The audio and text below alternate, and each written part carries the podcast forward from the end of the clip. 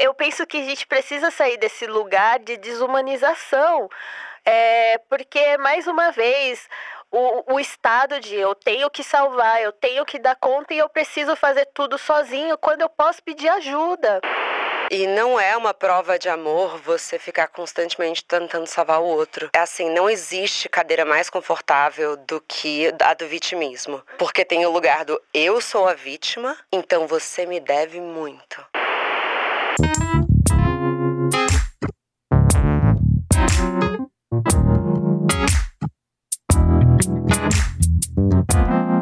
Bom dia, óbvias. Bom dia, Pan. Bom dia. Como você está hoje, maravilhosa? Hoje nós estamos bem e eu tô aqui assim pensando na sincronicidade do tema. Ah, é? muito, muito. É um tema que eu tenho trabalhado e, enfim, eu acho que teremos uma, um bom papo aí pela frente. Comecei a escrever o roteiro, eu falei, nossa, que eu vou longe. É, nossa. E assim, né? Eu sou toda das bruxarias, eu acho que nada é por acaso. Então, esse bom dia é um bom dia, galera. É um bom dia real. É. Pam, você fala que você trabalha hoje com bruxaria contemporânea. O que é a bruxaria contemporânea? Porque é, nós temos várias vertentes, né, dentro da bruxaria. E eu diria que a minha é uma vertente mais uh, moderna, né, recente, principalmente porque eu trato dela dentro de uma perspectiva marginal, que é o contexto que eu venho, né. Eu fui moradora aí da periferia da Grande São Paulo, Hoje não estamos mais lá, mas ainda existe né, essa realidade dentro de mim. E eu precisava, naquele período, me virar né, nesse contexto da bruxaria. Eu tinha que fazer as minhas magias, né? Eu falo para os meus seguidores, eu tinha que fazer da laje. então, hoje eu entendo isso que eu chamo de bruxaria marginal e urbana como essa necessidade de criar uma narrativa do contexto em que você está e vem, por isso a bruxaria contemporânea, né? Porque ela é mais recente, ela tem sim relação com o que vem lá de trás né, do passado, dos, dos, nossos legados. Principalmente eu que prezo muito pelo legado, né, da, da minha família, que é a família preta, enfim. Então, essa bruxaria, ela é algo que traz, assim, uma relação muito grande com a ancestralidade, mas também com esse momento em que nós estamos, que às vezes, sei lá, você vai precisar improvisar e praticá-la do apartamento. Sim. Você não vai ter como sair e ir pro meio da floresta. Todas nós gostaríamos, né? Todos nós, mas. Nem todo mundo tá deitado num cristal. Exato, você entende? Então, a gente tem que se virar com aquilo que tá disponível para nós, porque ainda assim dá, né? Dentro do possível. a gente sabe que o entendimento da palavra bruxa foi muito errado ao longo do tempo, mas eu queria entender de você como que a bruxaria contemporânea ajuda a libertar as mulheres. Então, a bruxaria para mim e até se dizer bruxa hoje é quase como subverter, né, o que de fato foi, né, denominado do que é a bruxa, né, que vem aí dentro dessa imposição cristã, ai, a bruxa, a mulher que bate de frente, né? Né, que diz o que se posiciona, e ainda antigamente, séculos passados, nossa, uma mulher pagã né, que não cultua o, o, o, Deus maior ali. Então, eu acredito que essa bruxaria ela vem basicamente para nós mulheres, principalmente como uma emancipação do nosso corpo, do nosso poder, da nossa magia. É que a gente tem uma tendência a acreditar que a magia está além de nós ou é algo superior, né? E ela é muito mais palpável com palavras. Eu falo para as pessoas que lá no meu perfil eu tô constantemente fazendo magia em palavras, né? Ali trazendo, às vezes, alguma reflexão ou tarô, né? Eu tô ali colocando aquilo pra funcionar, vai circulando. Se fez sentido, então abraça. Muito Acolhe, bom. e vamos todas ali, né? É, nos liberando aos poucos, que eu sei que é um processo aí, gente, de anos, assim, né? Mas começando. Delicioso te ouvir, Pan. Bom, a libertação que a gente vai falar hoje é uma cilada que muitas de nós entramos, especialmente em relacionamentos amorosos, que é se colocar nesse lugar de segundo plano para cuidar, para salvar o outro. Muitas vezes a gente se apaixona pela promessa do que o outro pode ser e não por quem ele é. Algumas linhas da psicanálise dizem que a gente dá para o outro nessas relações adultas o que a gente gostaria de ter recebido na infância. E eu consigo enxergar isso, mas eu queria saber como que você enxerga essa necessidade, em grande maioria feminina, de resgatar e fazer do outro uma missão de vida. Eu enxergo de duas maneiras, dessa necessidade nossa mesmo de cuidar, principalmente quando a gente pensa na mulher preta que já foi colocada nesse lugar de servir, mas também de uma negligência de olhar para as nossas próprias questões, porque às vezes é mais fácil cuidar do outro né? E colocar essa posição de, sei lá, vou virar minha atenção para a realidade desse outro enquanto eu tô ali. Não, mas eu dou conta que tô caindo, a, descendo a ladeira. não, mas eu dou conta, ele não. E aí o ideal seria que a gente olhasse mais para nós, que a gente se escolhesse mais até para oferecer algo adequado para o outro. Eu vou falar assim dentro do meu contexto, porque essa questão da salvadora vem não apenas na relação afetiva, mas também na relação que eu tive com a minha família. Muitas aqui devem ter sido crianças adultas, né? A criança adulta, gente. Como ela madura pra idade, né? Nossa, como ela sabe disso? Opa! Gatilhos. Nossa, gente, assim, a criança adulta, vou falar para vocês, viu? E assim, é, desde muito nova eu estive nessa posição como filha mais velha, né, de cuidar das minhas irmãs, de estar ali atenta com o que está acontecendo, né? E eu entendo também, por um lado, em que não existem culpados nesse movimento da criação. As mulheres são educadas para serem serviço, para cuidar. Então é como se fosse passado esse legadinho que vai sendo passado, Sim. principalmente para as mulheres. Homens também passam por isso. Conheço alguns homens salvadores, então é, é, é complexo. Mas isso vai passando, né? E aí eu cresci dentro dessa ideia de que eu tenho que cuidar primeiro, colocar a máscara de oxigênio no outro. E se eu não tô aqui bem, se vai acontecer alguma coisa, beleza, eu sustento esse BO. Mas acreditar que. Ah, fico acreditando que o outro não, ele não vai dar conta, ele não consegue. E aí eu fui notando que isso vem dessa criação, desde pequena ali, estando nesse lugar de cuidadora, de quem auxilia. E se eu tivesse algum problema também, eu guardava silenciava. Então isso, esse resquício vai se propagando para a vida adulta. Até que em 2021 eu perdi meu pai para pandemia, na pandemia, né, pro Covid, Sinto e aí muito. foi quando eu falei, caraca, eu estou 28 anos da minha vida num lugar que talvez eu não quisesse. E ouvi até uma fala assim de pessoas da família, ah, agora você é a provedora, você Uau. é a estrutura. Então, seja forte. Eu, com 28 anos, gente, não sabia nem o que estava fazendo da minha vida. Eu falei, agora eu vou ter que ocupar o lugar do meu pai. E aí foi quando eu percebi que homens também acabam entrando nesse lugar, né? Inclusive, eles não se vulnerabilizam, não falam, ó, oh, eu tô sobrecarregado, eu tô. coisas estão acontecendo. Há uma coisa do tipo, precisa ser fortaleza. É muito forte quando você fala como se fosse um elogio, né? Então, assim, ela dá conta. Olha é, como ela é forte. Você é guerreira. E você precisa dar conta. E eu me vejo muito nesse lugar. E muitas vezes, quando eu levanto a mão e falo que eu preciso de ajuda, as pessoas que cuidam de mim, e hoje eu sei que tenho pessoas que cuidam de mim, elas falam: por que, que você não falou antes? Gente, isso me deixa muito assim, abismada. Juro pra você. Eu fico assim, caraca, por que, que eu não falei antes? Porque eu tenho a sensação, vamos fazer essa terapia juntas.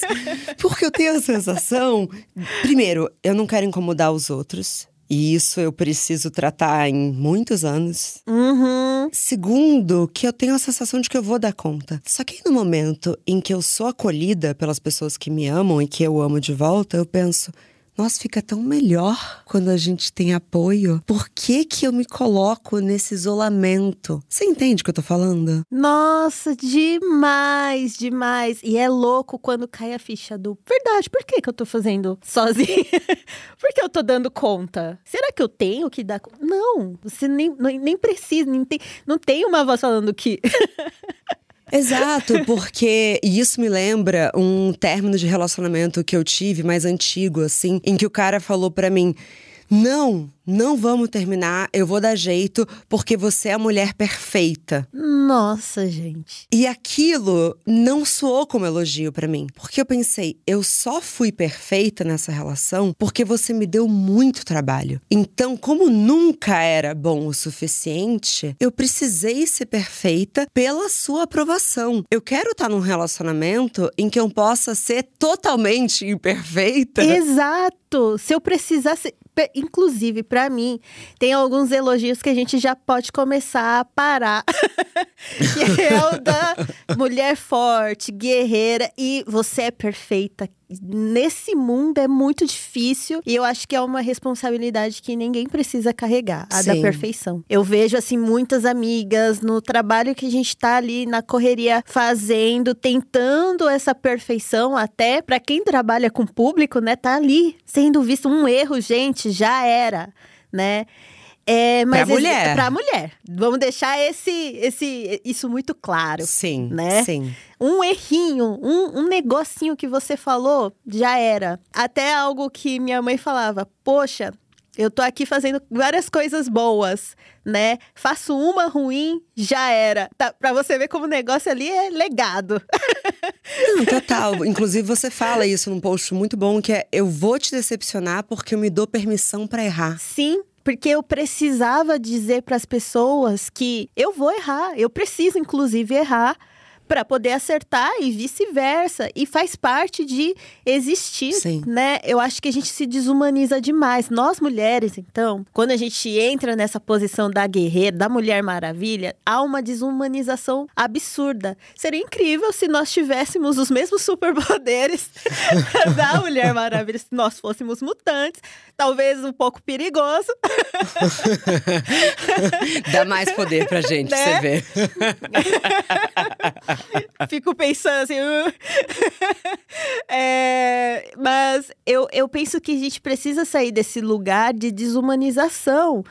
Porque, mais uma vez, o, o estado de eu tenho que salvar, eu tenho que dar conta e eu preciso fazer tudo sozinho quando eu posso pedir ajuda. Uhum. Eu tive um momento é, recente que eu precisei me vulnerabilizar para os meus seguidores. Eu falei, gente, vocês estão olhando aqui tudo lindo, tudo uma vida perfeita, né? A gente não compartilha nem 10% da nossa vida nas Exato. redes sociais. É que as pessoas vêm ali, elas já acham, nossa, é isso, essa é a realidade. Até que eu precisei me vulnerabilizar. Eu falei, olha, não tá tão legal assim. É, eu tô passando por desafios assim como vocês. E aí foi muito louco, porque eu tive essa reação dos meus amigos: do tipo, por que, que você tá passando por isso sozinha? por que, que você não avisou? Sim. E tive a surpresa do abraço dos meus seguidores. Ele chegando e falou: Pan, você não precisa passar por isso sozinha. Eu, inclusive, me identifico com o que você tá falando e obriga agradecendo por eu ter me vulnerabilizado. Porque eram pessoas que não se vulnerabilizavam, que não se entendiam como putz, eu também não tô dando conta. E aí, para aquelas pessoas que estavam me acompanhando, caiu a ficha de, tipo, eu também não tô dando conta. Porque constrói uma ponte. Quando a gente vive algo em comum com outra pessoa, você não quer estar tá cercada de pessoas que só contam vitórias e é. só. Não tô falando também, não gosto muito das Olimpíadas do Sofrimento, aquela coisa uhum, de todo mundo uhum. reunir pra re... só reclamar. Não é sobre isso, mas às vezes é incômodo quando a pessoa, você vê que tem uma casca tão grossa que ela tá ali contando vitórias sem parar. Você fala, tá bom, mas mas e aí? Então talvez eu não tenha nada a ver com você. Exato. Eu preciso de um pouco mais de verdade, sabe? Exato. E aí eu fui percebendo que dentro desse movimento de não me mostrar, né, de fato, e ser perfeita, eu tava virando essa pessoa para os meus seguidores que, tipo, nossa, ela é tão perfeita, né? Tipo. E eu fiquei assim, caraca, verdade, eu tô aqui toda, ah, não tenho falhas, não erro, gente, olha o, o perfil como tá bonito. E aí, quando eu me vulnerabilizei, foi quando as pessoas falaram: Meu, obrigada, porque a gente entra aqui nas redes sociais e é tudo lindo, tu, parece que tá tudo maravilhoso. então, alguém falando me tira um, um, acho que um peso, né? Sim. Uma sobrecarga. Pensando em amizades, eu li recentemente um artigo no The Atlantic muito bom que falava sobre pare de demitir os seus amigos, que é um pouco outro, a outra face dessa moeda, falando que a gente tá numa sociedade que exige perfeição, né? Aquela coisa uhum. do perfeito perfeita, sem defeitos, e que a gente precisa parar de definir uma situação como uma quebra de uma amizade e começar a promovê-los ou rebaixá-los de posição no sentido de afastar ou se aproximar de alguém que tá mais a ver com você naquele momento, mas parar de cortar, de é. tentar não cortar esses laços por conta de um erro. Eu converso muito com as minhas amigas e isso é uma pauta recente de assim, os relacionamentos são tão difíceis. Relacionamento amoroso é difícil. Família é difícil para caralho. Esse é o relacionamento mais complexo. Exato. É, sei lá, trabalho é tão difícil. amizade, eu acho que a gente deveria tentar deixar o mais leve possível. É. É verdade. Eu sinto isso também. Até quando a gente tá pensando nessas hierarquias das relações, né?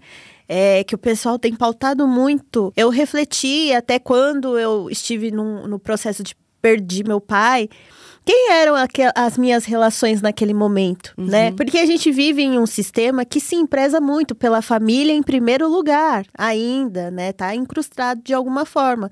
Mas quando eu perdi meu pai, eu vi os meus amigos me apoiando, enquanto existiam parentes culpando tanto minha mãe quanto eu e minhas irmãs pelo falecimento dele. Culpando? Culpando, do tipo, vocês não sabiam? Vocês não avisaram? Nossa. Eu, aí, eu pensa, sou da máxima já... da yoga, né? E essa máxima da yoga é assim: se não for nem útil, nem gentil, não fale. Gente, simples, prático e todo mundo fica. É exatamente Estamos alinhados. Isso. Exatamente é inútil isso. e não é nada gentil falar isso. Não vai trazer de volta e ainda, né? Justamente. para os dois lados. Pelo real. amor de Deus. Nossa. Não é? Então, esse processo me fez entender: ok, existem parentes importantes para mim mas eu vi amigos que foram assim: caraca, Pan, tamo aqui, vamos fazer isso. Você precisa de ajuda, precisa disso. E eu falei: caraca, tá vendo? Talvez esse seja o momento de tirar uma relação do poder ali ser o centro né? E espalhar e entender que as amizades elas dão suporte até pra gente conseguir, opa, vislumbrar possibilidades às vezes. Sim. Né? Mas sabe uma coisa que eu fico atenta? No círculo de amizades, quem são as pessoas que demandam mais atenção é. e aquelas que a gente precisa dar uma leve insistida, que é você tá bem mesmo? Porque sabe quando você tá num grupo e aí tem pessoas que falam sobre elas e elas se abrem e nossa, e é incrível. Mas aí tem sempre aquela uma pessoa que você fala, não, mas tá rolando tudo bem que mesmo? Não, não se vulnerabiliza, né? Exato, né? porque os salvadores veem os outros salvadores. Exato. Fica assim, hum, né? A, a gente tá só de olho ali, ó. Vendo esse silêncio. E essa foi para você, Lauro Justino. que, que ele saiba. Porque é isso, eu e ele, assim, a gente fica ajudando todo mundo. Aí a gente vai, e aí chega uma hora que a gente olha um no olho do outro. Tá tudo bem com você? É, e fica aquela coisa tipo, tá bem mesmo? é verdade. Eu reparo isso com vários. Até porque eu mesma sou assim. Eu deixo, eu gosto, inclusive, de ouvir. Esse é, aí já entra isso, eu gosto de ouvir.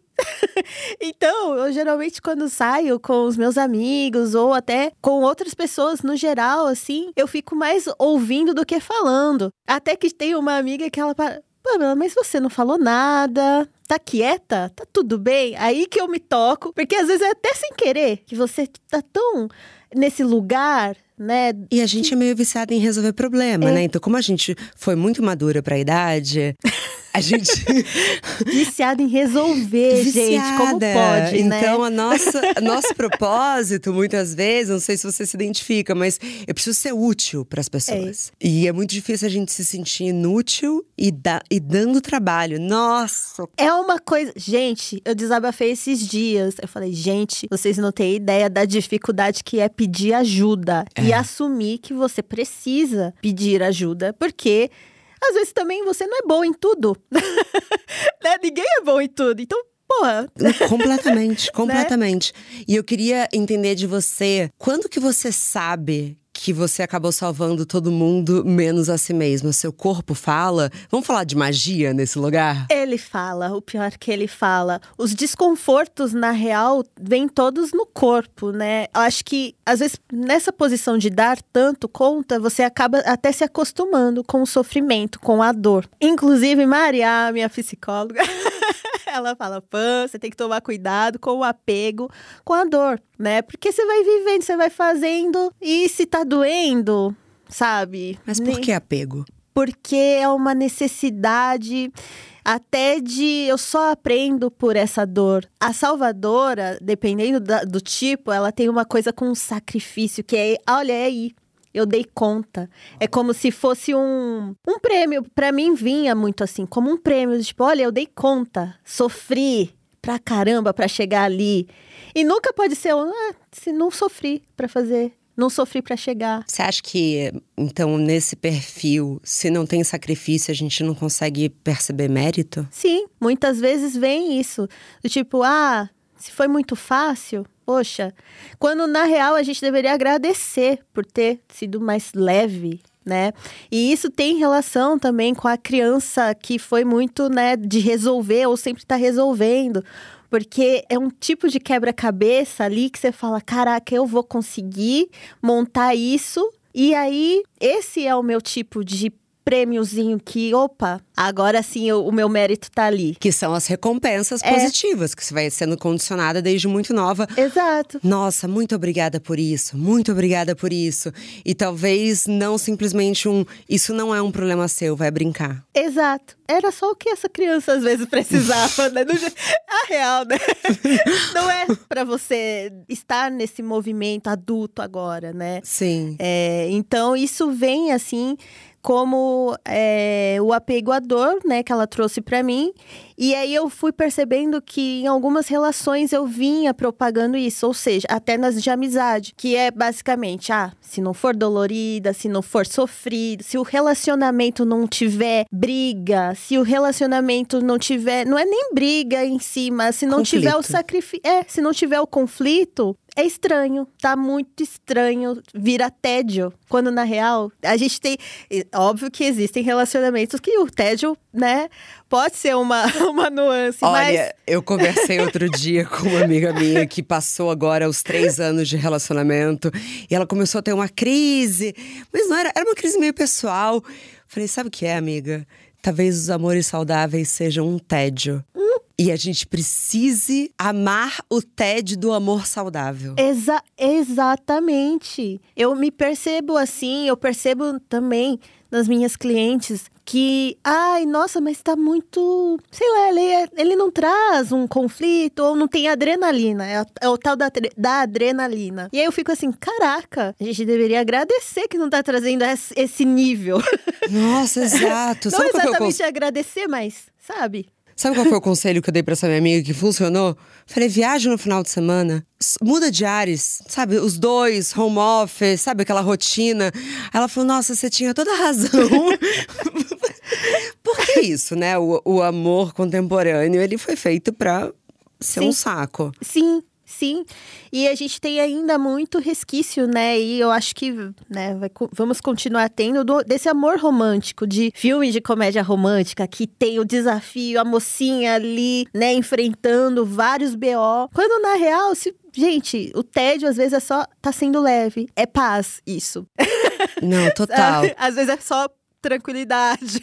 E não é uma prova de amor você ficar constantemente tentando salvar o outro. É assim, não existe cadeira mais confortável do que a do vitimismo. Uhum. Porque tem o lugar do eu sou a vítima, então você me deve muito. Nossa, esse lugar, né? E aí, a mulher salvadora, taca, taca, taca, vamos lá. Então, o que eu posso fazer? Eu vou curar a sua depressão, eu vou arranjar um emprego para você, eu vou te dar meus amigos. E é tipo, uou, uou, uou, uou, uou. Calma.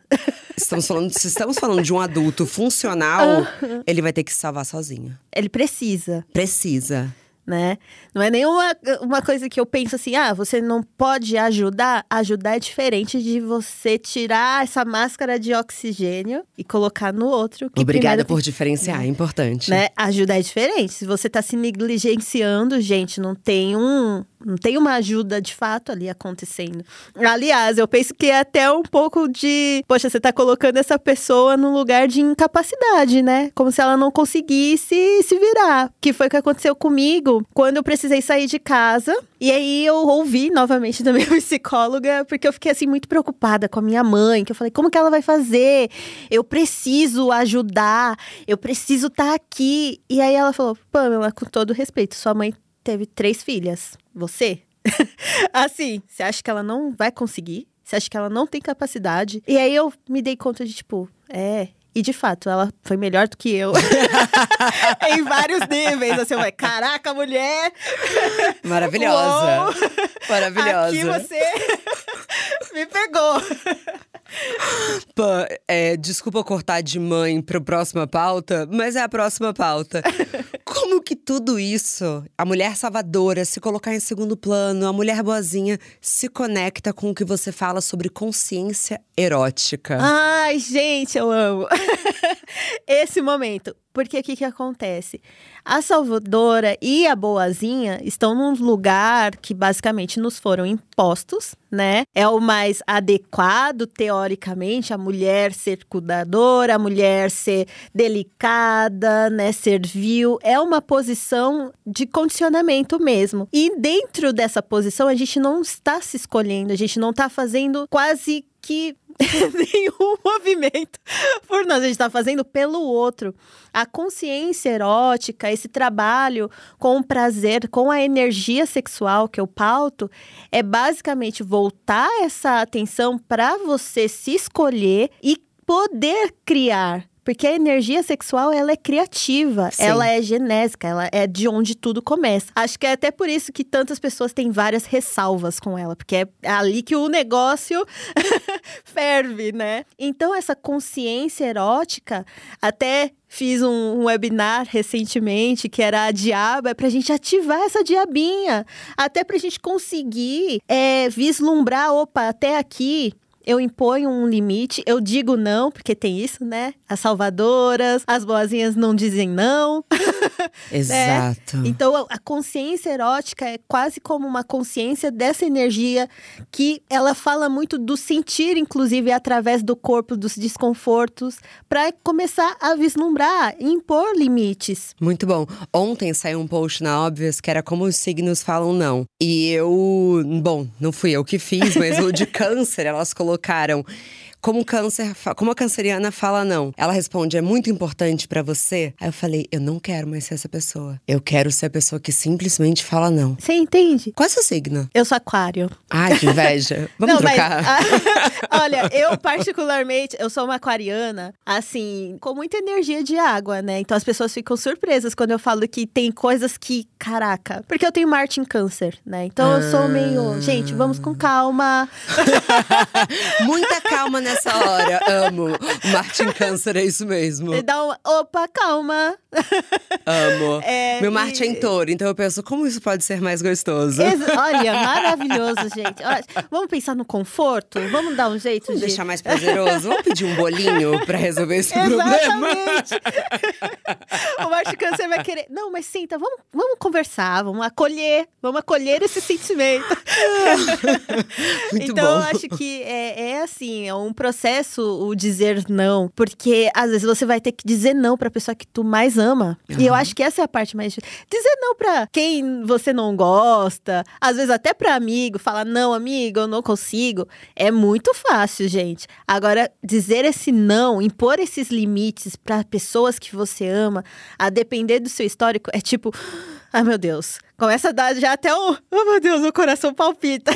Nossa, dá uma ataque cardíaco. Mas eu, eu, já tive tempos em ter dificuldade de falar não pra pessoa que eu acabei de cruzar na rua. Gente, mas isso é super possível.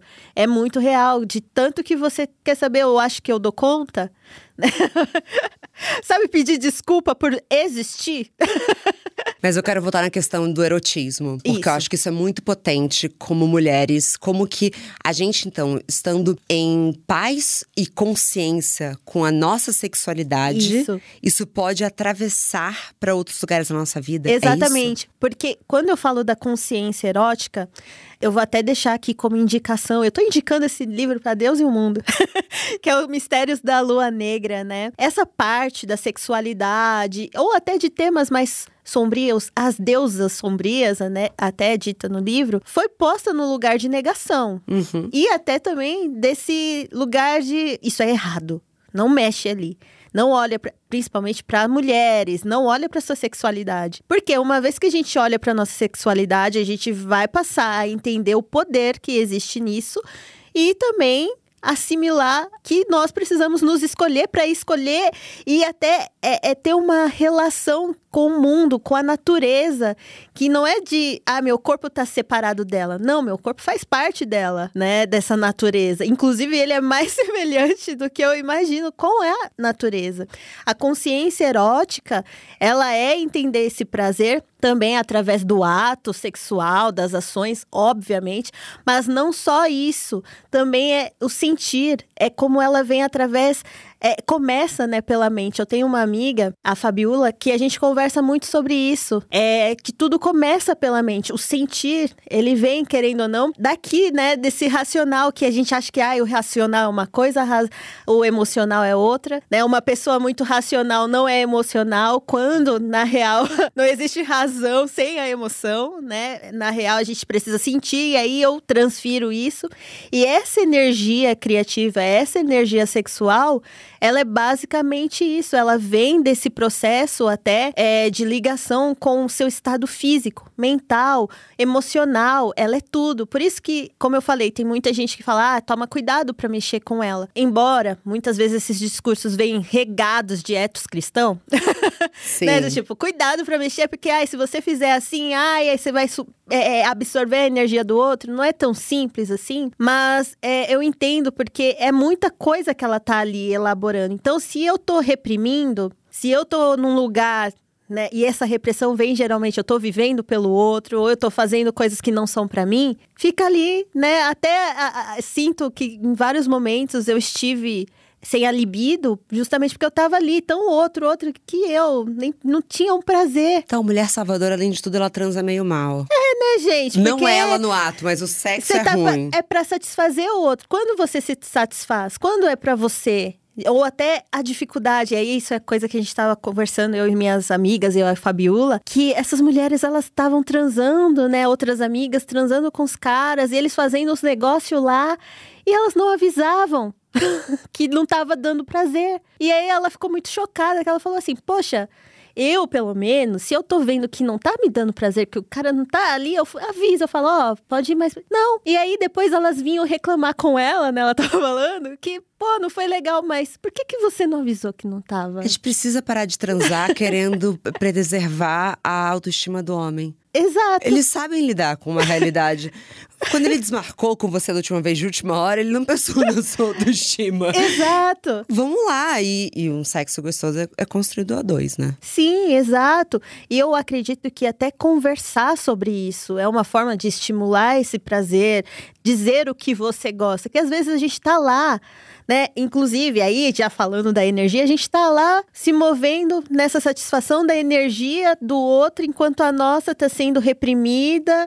E aí, como que fica isso, gente? Novamente, a máscara que não é colocada de oxigênio em você, mas no outro, no lugar do prazer. Novamente. É verdade. Nesse caso, Além de tudo, você está tirando dos grandes prazeres da vida. E é isso, não dá pra gente achar que o maior xingamento que a mulher pode receber é ser egoísta. É. Talvez seja o maior sinal de que você está no caminho certo alguém é. falar, acho que você foi um pouco egoísta. Nossa, sim, certeza. Eu, assim, todas as vezes que eu fui chamada de egoísta, inclusive quando eu escolhi seguir a minha vida, assim, morar sozinha, eu falei, ok, eu acho que agora, agora foi. E olha, gente, eu vou falar para vocês, foi mesmo, porque minha mãe foi melhor que eu.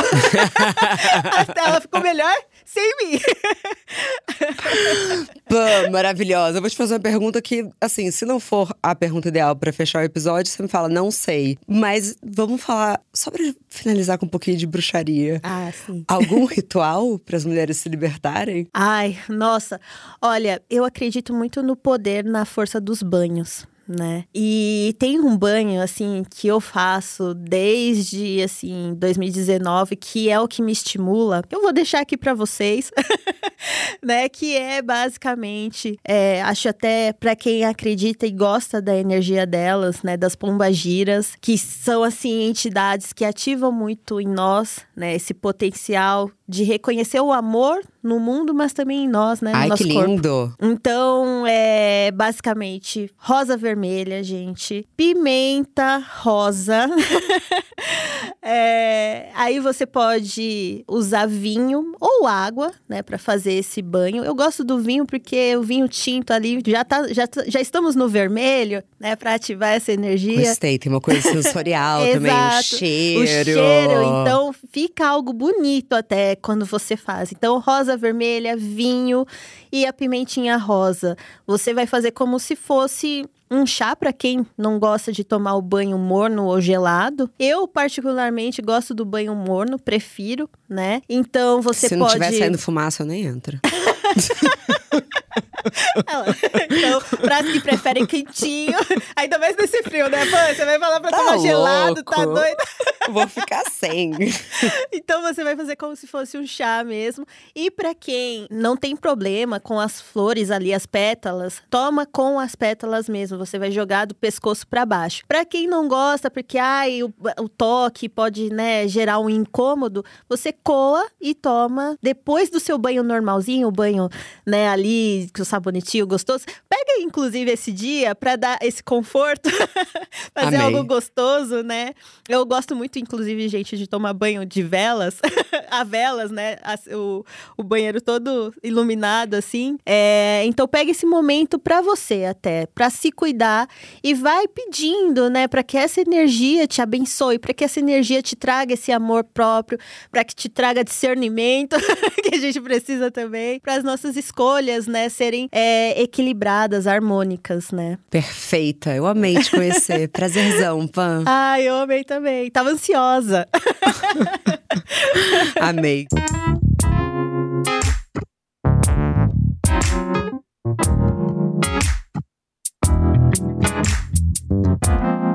Bom dia, óbvias.